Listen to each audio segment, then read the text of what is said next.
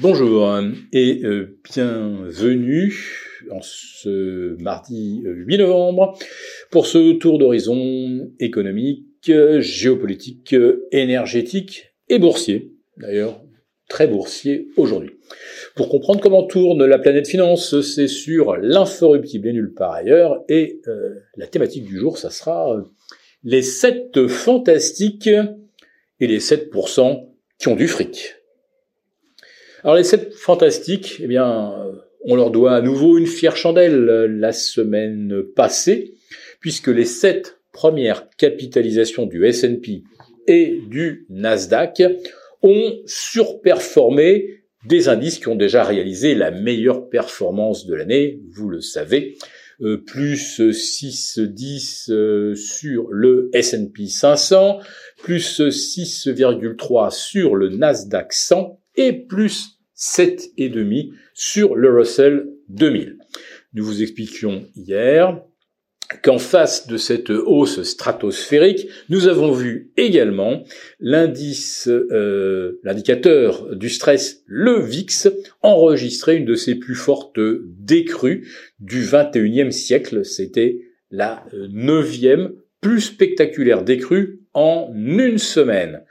Mais cette fois-ci, ça ne survient pas après un pic de stress majeur. D'ailleurs, les principaux indices américains viennent de rebondir de 6 à 7% après en avoir perdu au maximum 10,5 pour le S&P et un peu plus de 11,5 pour le Nasdaq 100. Alors le payer les creux semble cette fois-ci avoir encore fonctionné, mais peut-être trop bien, trop vite, trop fort et avec pas assez de volume. Et à Paris, c'était euh, flagrant, puisqu'on a fait des séances à 2,5, 2,7, voire 3 milliards au maximum.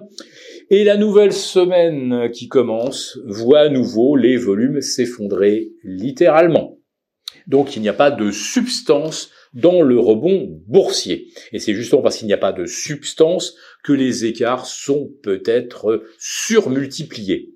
Mais il n'y a pas que sur les actions, car figurez-vous qu'hier, on assiste également à un pullback, à un, mouvement de porte de saloon sur l'obligataire qui est tout à fait inhabituel. Alors la semaine dernière, on voit les, les taux longs se détendre de 35, 40 points sur les T-bonds américains, et puis moins 25 sur les euh, dettes euh, européennes, et lundi, patatras, plus 10 points sur le T-bond américain, qui revient euh, au-delà des, des 4,65. On a 11, 12 points de plus sur nos OAT et sur les Bunds, un jour où l'actualité macroéconomique était tout simplement déserte. Il n'y avait rien dans l'agenda, et malgré tout, on a vu les taux rebondir très fortement. Tellement fortement d'ailleurs que les euh, signaux d'inversion de euh, trend de moyen terme sont invalidés. Autrement dit, on a eu une nouvelle fois une seule séance où on pouvait se dire, tiens, on sort du canal euh, de consolidation long terme de l'obligataire, peut-être que les choses sont en train de se renverser, et puis bah, voilà, le lundi soir, tous les scénarios sont remis en cause. Je voudrais également vous en parler d'un autre euh, euh, scénario, c'est que lorsque la reprise euh, boursière de la semaine dernière s'engage, je vous rappelle que j'avais signalé que les marchés étaient survendus. Mais en même temps, la moyenne 100 et la moyenne 200 faisaient un croisement négatif.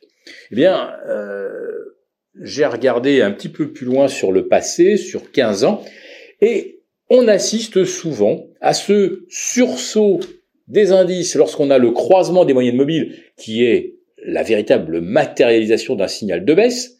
Donc beaucoup se mettent vendeurs parce qu'ils suivent ce, croisement et là, eh bien, ils se font couper les pattes, casser les genoux. Les vendeurs se font littéralement ramasser et derrière, la tendance primaire reprend, c'est-à-dire la tendance baissière. Et nous avons exactement la même chose sur les inversions à la hausse, croisement de moyenne mobile, la 100 repasse au-dessus de la 200, et là, souvent, boum, moins 4, moins 5%, il y avait trop d'acheteurs, et là, vlan, ça repart à la baisse avant de repartir à la hausse.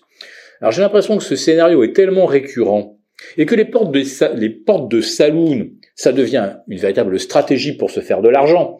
On regarde les positions, trop de vendeurs, allez, paf, on dégomme les vendeurs, trop d'acheteurs sur un signal positif, et boum, on dégomme les acheteurs. Et c'est tellement plus facile, et c'est tellement plus payant dans des marchés extrêmement creux, où les retournements vont se faire face à une contrepartie défaillante, et on va donc obtenir euh, l'amplification des écarts dans des proportions assez euh, étourdissantes. Alors je vous parlais donc des 7 fantastiques parce que l'essentiel de la hausse de l'année 2023 se fait grâce à elle.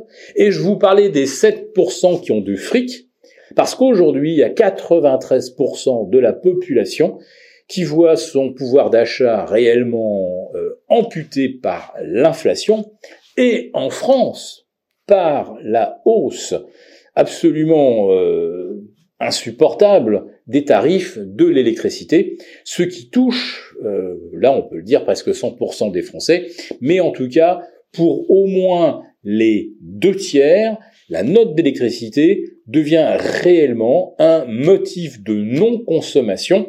Il y a beaucoup de gens qui doivent même sauter des repas à la fin du mois, qui doivent moins rouler pour économiser du carburant, qui ne se chaufferont pas cet hiver ou alors euh, une pièce sur trois.